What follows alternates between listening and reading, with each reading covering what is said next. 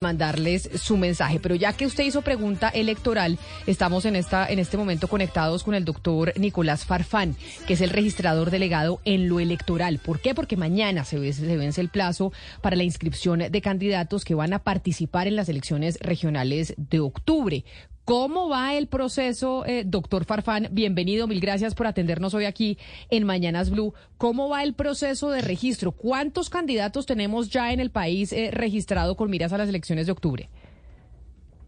Bueno, muy buenos días, Camila, para usted, su mesa de trabajo y para los ciudadanos que nos escuchan y nos ven en estas horas de la mañana. A la fecha llevamos en plataforma registrados 77.692 candidatos. ¿Eso es más, menos o igual que el número de candidatos que se habían registrado a esta hora hace cuatro años? Eso es menos y esperamos eh, por lo menos unos 120 mil al cierre del periodo de inscripción de candidaturas que, como usted lo señalaba, eh, se vence el día de mañana a las seis de la tarde. En ah. este periodo hemos visto que ha estado más lento de lo habitual la inscripción de candidaturas. Pero doctor Farfán, es que los colombianos que están interesados en hacer política están dejando para último minuto la inscripción que se cierra mañana a las seis de la tarde o lo que pasa es que tal vez hay menos colombianos interesados en inscribirse para estas elecciones eh, regionales de octubre. Pues yo pienso que se presentan como dos fenómenos. El primero es el propio de nuestra idiosincrasia, como usted lo señala, que los colombianos dejamos todo para última hora, teniendo un mes completo desde el pasado 29 de junio que se abrió la inscripción, pues hoy y el día de mañana estamos viviendo unas congestiones bastante importantes en las sedes y en la plataforma de inscripción pero en particular yo me animaría a especular que en la medida en que hay más partidos y movimientos políticos con personería jurídica, 35 en total, más partidos que hace cuatro años y más grupos significativos de ciudadanos, hay más opciones en las cuales eh, la concreción en la negociación política de un candidato por qué agrupación eh, queda avalada, pues se hace más lenta o, o se dificulta de alguna manera, por lo que las decisiones se pueden estar tomando casi al límite del vencimiento del periodo. Registrador Farfán, le quiero preguntar precisamente por esos candidatos que se han inscrito por firmas, que parece que han sido el común denominador en muchas ciudades, por lo menos en Medellín hay muchos candidatos que se han inscrito por firmas.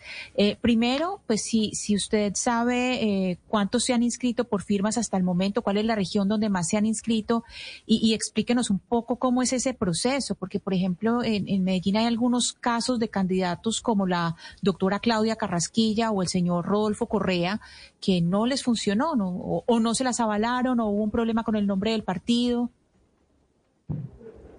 Sí, eh, los grupos están por todo el territorio nacional, eh, más de 1.100 a nivel nacional, prácticamente eh, para todas las alcaldías se registraron. Los grupos significativos de ciudadanos primero deben hacer un registro eh, por parte de un comité inscriptor de tres miembros. Desde ese registro deben indicar quiénes son los candidatos al cargo uninominal, gobernación, alcalde o la lista en el caso de corporaciones públicas y ahí es que se entrega el formulario de recolección de apoyos y ellos salen a las calles a buscar ese apoyo ciudadano.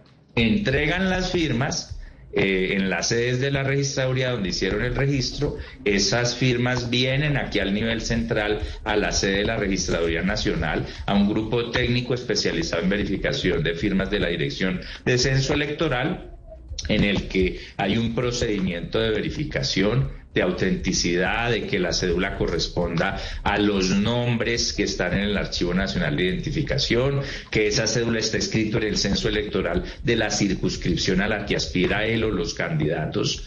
Y también hay una revisión de grafología. Con base en esa verificación se expide una certificación, un dictamen técnico en donde se indica si el grupo significativo de ciudadanos sí alcanzó el mínimo requerido eh, por la ley, que es el 20% del censo electoral para los cargos uninominales o el 20% del resultado de dividir el censo electoral entre las curules a proveer en el caso de las listas para corporaciones públicas, pero que en ningún caso en esa operación matemática se podrá exceder las 50 mil firmas. Entonces hay unos grupos que lo logran y otros pues que lamentablemente no lo logran. Registrador Farfán, usted nos explica cómo, nos acaba de explicar cómo es la inscripción de, firmas y, creo que pues mucho lo tenemos claro, pero en Medellín ocurrió este caso que le digo de la exfiscal y candidata y excandidata a la, a la alcaldía porque ya es para el consejo porque no pudo. Ella dice que le gemeliaron el movimiento. ¿Cómo así que se, cómo se puede gemeliar un movimiento si el procedimiento, o sea, cómo se puede hacer eso si el procedimiento es tal como usted nos lo dijo, ese caso que, que pudo haber pasado? No, pues yo no, desconozco cuál es esa, figura del, gemeleo, el nombre del movimiento que lo decide el comité inscriptor, como le digo, se, se establece desde el registro y ese nombre va junto con los nombres de los candidatos impreso en los formularios de recolección de apoyos en que los ciudadanos firman, pues para que estén enterados por quién están firmando y no les digan, por ejemplo, no, que es para combatir la pobreza cuando en realidad es una candidatura. Es decir, hay, un, hay un principio de transparencia y publicidad frente al ciudadano.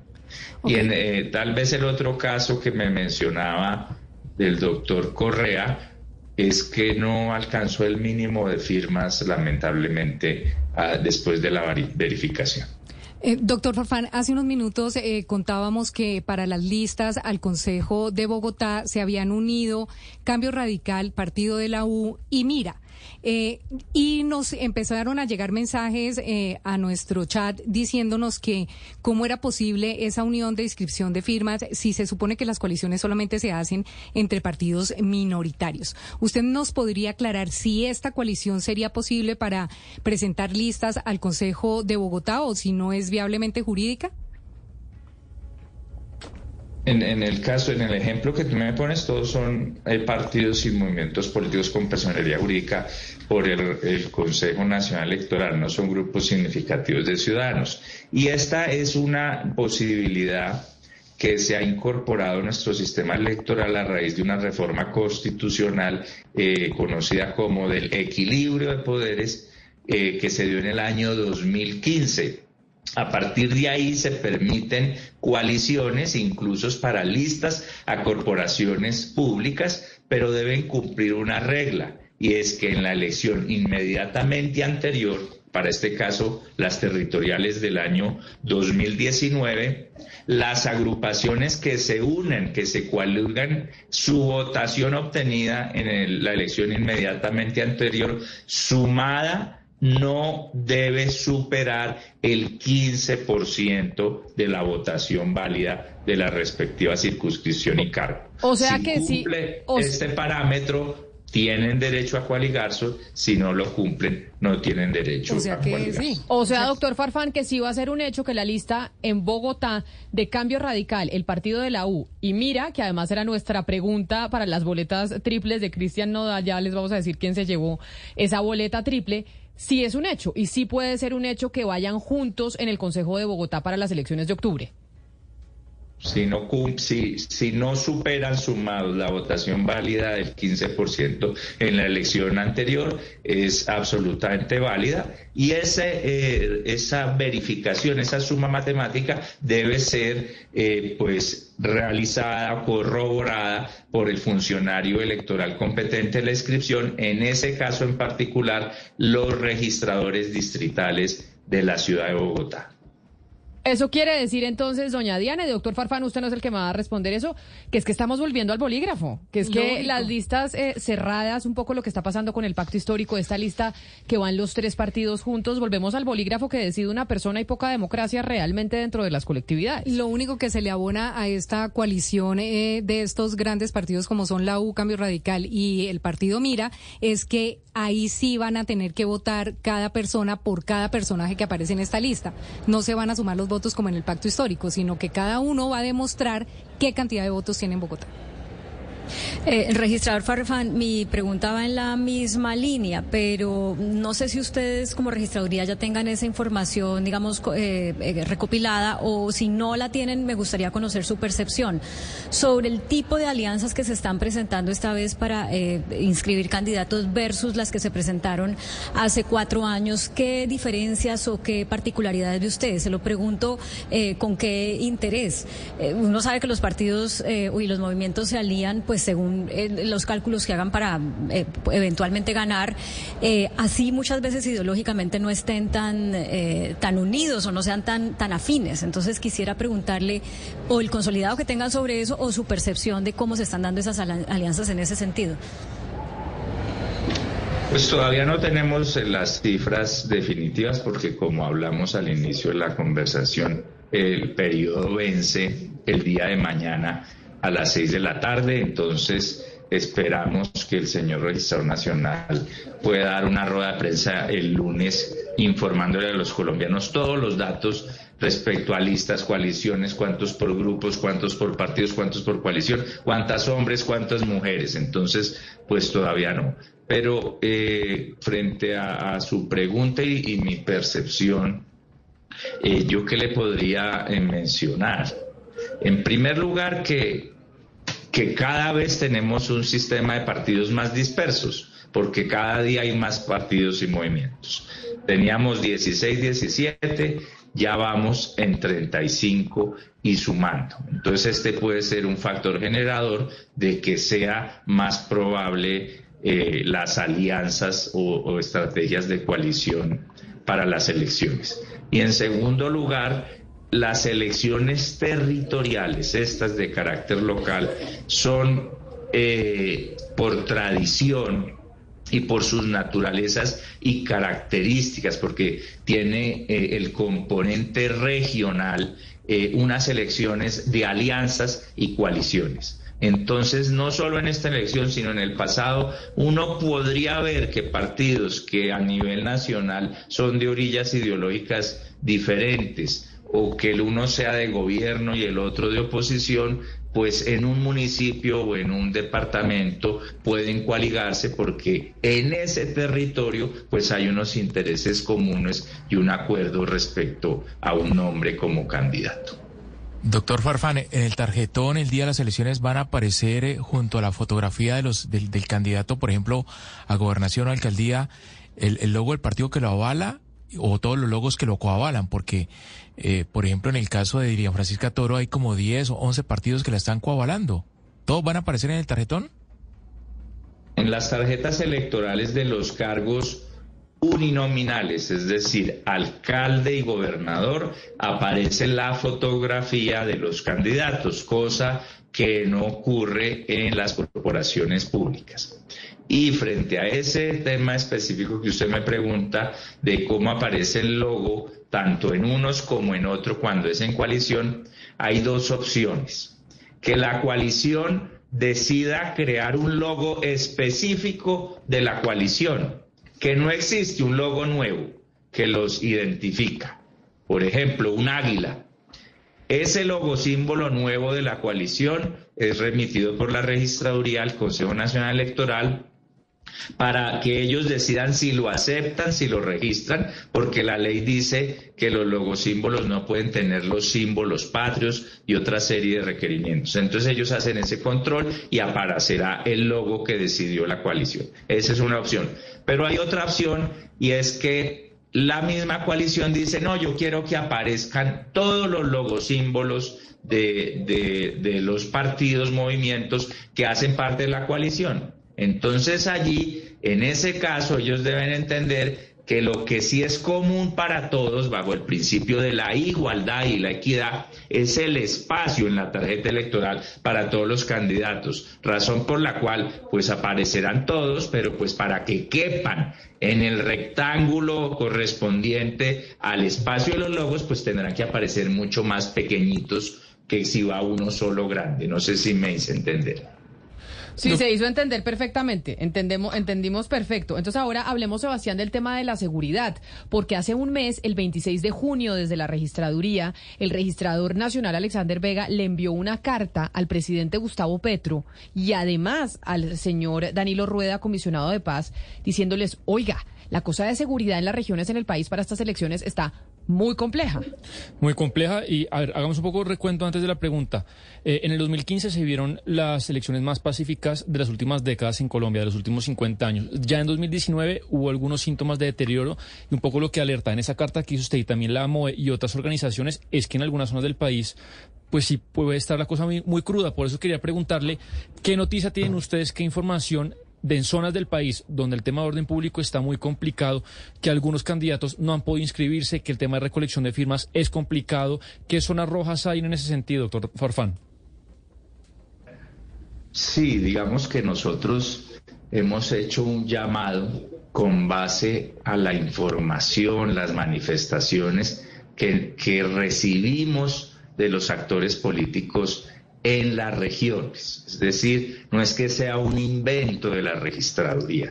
Nosotros participamos en las comisiones de seguimiento y coordinación electoral, tanto municipales, departamentales, nacionales, y allí uno ve las manifestaciones de los gobernadores, de los alcaldes respecto a estas dificultades generales del orden público que evidentemente en el tránsito del calendario electoral empiezan a influir en el proceso electoral. Por eso fue que, como bien lo señala Camila, alrededor de hace un mes, se le dirigió una carta al señor registrador nacional del Estado Civil, doctor Alexander Vega Rocha, al presidente de la República, al ministro de Defensa y al alto comisionado de la paz, donde de forma respetuosa entendiendo las competencias que tiene el gobierno nacional en materia de orden público, en materia de la búsqueda de la paz y de establecer diálogos con organizaciones armadas y legales, recomendábamos respetuosamente que si se pactaban ceses al fuego con esas organizaciones en el marco de los diálogos, se incorporara en eso cese al fuego el compromiso de que las organizaciones políticas no interfirieran en el proceso electoral. ¿Y qué le respondieron? ¿Qué le respondieron, doctor Farfán? Porque ustedes alertaron hace un mes, ahí estamos viendo la carta que enviaron hace un mes, aquellos que están conectados con nosotros a través de nuestro canal de YouTube pueden ver ese oficio que ustedes enviaron el 26 de junio, ya más de un mes. ¿Qué respondió el presidente Gustavo Petro y qué respondió el comisionado de paz Danilo Rueda frente a esta que es una preocupación no solo de la registraduría, sino que como usted lo menciona de varios gobernadores del país, que tengamos elecciones en donde la gente no pueda votar libre o que no pueda simplemente salir a votar por el tema de la seguridad? Pues de forma oficial y por escrito nosotros no hemos recibido respuesta alguna en el marco de las comisiones nacionales, el ministro del Interior ha manifestado el, compromiso del Gobierno Nacional y de la Fuerza Pública de garantizar las condiciones de seguridad pero se producen manifestaciones. En el periodo de inscripción de cédulas en puestos de votación del 5 al 13 de julio eh, en 29 puestos de votación, aunque hay que señalarlo, fueron muy pocos, 29 de 11.404. No pudimos desarrollar inscripciones en puestos de votación porque los grupos armados ilegales impidieron la llegada de nuestros funcionarios. Algunos congresistas han denunciado que, por ejemplo, en el caso de Norte de Santander, no se le ha permitido la inscripción de candidaturas a algunos candidatos de un partido político en específico. Asimismo, el país conoció un comunicado de prensa de las disidencias de las FARC donde ellos manifestaban que no iban a permitir el proselitismo de candidatos de lo que ellos denominaban partidos tradicionales. Entonces sí hay una serie de hechos que, afectan el proceso en algunas regiones del país. Y aquí también es importante mencionar que la registraduría junto con todas las instituciones del Estado hace parte de un organismo que se llama el Centro Integrado de Información e Inteligencia Electoral, 613, en donde se elabora un mapa de riesgo Y allí se priorizan los municipios con mayor riesgo con el fin de enfocar la acción del Estado. En el nivel más alto de riesgo hay 10 municipios en Colombia. El Bagre, Argelia, Puerto Liber, Libertador, San José de Uré, Tierra Alta, San Andrés de Tumaco, Cúcuta, Tibú, Buenaventura y Jamundí. Y en el siguiente eh, nivel de riesgo hay 63 municipios distribuidos en los departamentos de Antioquia, Arauca, Atlántico, Bogotá, Bolívar, Casanare, Cauca, Chocó, Córdoba, Caquetá, Cesar, Huila, Magdalena, Meta, Nariño, Norte Santander, Putumayo, Santander y Valle. ¿Qué podría, redondeando este tema, manifestar? En agosto según se ha informado a través de los medios de comunicación, em, empieza la vigencia de los ceses al fuego pactados con algunas organizaciones ilegales. Esperamos que el cese al fuego, que contiene unos mecanismos de monitoreo y verificación, sea un instrumento que ayude a conjurar la eventual interferencia de estos grupos en el proceso electoral. Antes de su pregunta, Oscar, es que a propósito de esto, de la seguridad, de lo que está pasando en el territorio nacional, acaba de trinar el presidente Gustavo Petro a propósito de lo sucedido en el Huila con los menores de edad y las disidencias de las FARC. Dice Gustavo Petro, el presidente, las niñas, niños y adolescentes nunca deberían ser víctimas de la guerra. Ningún grupo armado puede instrumentalizarlos o volverlos objetivos. Rechazo absolutamente lo sucedido con la niña Harlin Salomé y me solidarizo con su familia. No ahorraremos esfuerzos para que estas atrocidades jamás vuelvan a ocurrir. Es lo que dijo el presidente Gustavo Petro a las 11 de la mañana, 14 minutos. Ahí lo estamos viendo a través de su cuenta de Twitter. Quienes están conectados en eh, nuestro canal de YouTube de Blue Radio en vivo pueden ver lo que dijo el mandatario de esta historia de la mamá de Harlin Salomé, que es desgarrador su testimonio que la hija de uno, que un menor de edad tenga que morir en, eh, en, esta guerra y otra vez el departamento del Huila, que ha sido tan asediado por eh, la guerrilla de las FARC en esta oportunidad por las disidencias.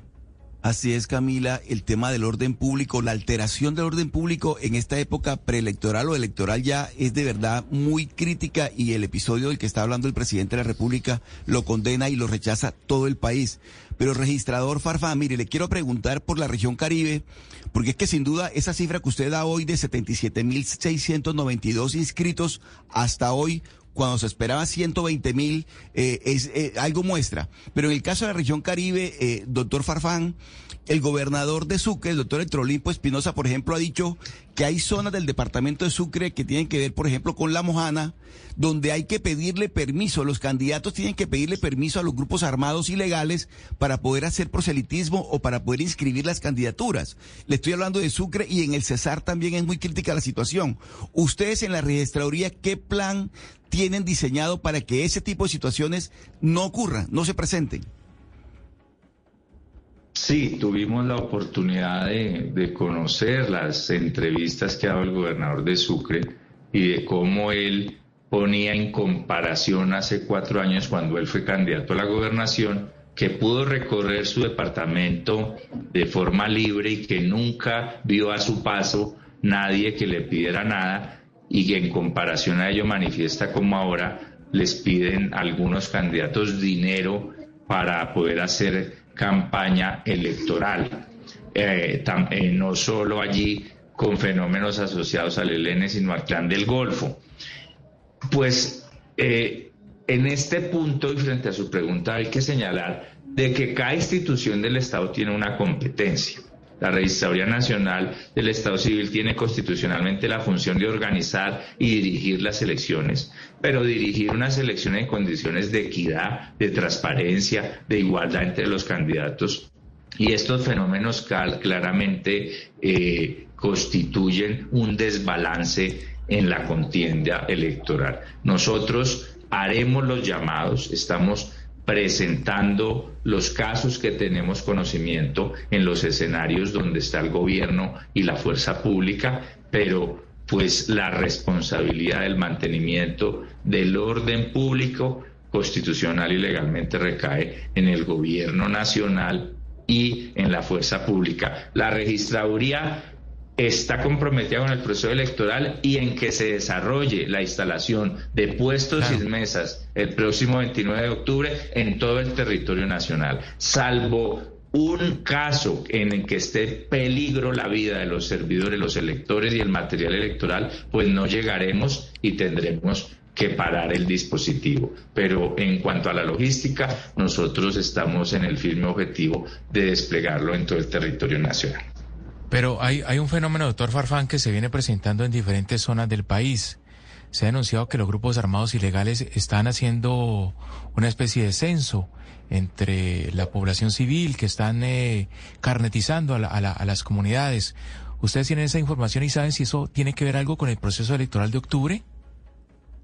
Sí, hemos recibido y hemos escuchado esas eh, manifestaciones por parte del gobernador del Meta, por parte del gobernador de Caquetá, fenómenos de carnetización y empadronamiento que ellos manifiestan están asociados al proceso electoral eh, con el propósito pues de controlar eh, qué ciudadanos están en los territorios y si están en el censo electoral y votan o no votan por determinada eh, opción política. Sin embargo, pues no tenemos ningún otro instrumento nosotros eh, de mantener las alertas, de hacer las eh, manifestaciones públicas, pero nosotros debemos continuar con el proceso electoral y en ese sentido allí también continúa la inscripción de ciudadanos por cambio de domicilio residencia hasta dos meses antes de la elección, es decir, que esa inscripción de ciudadanos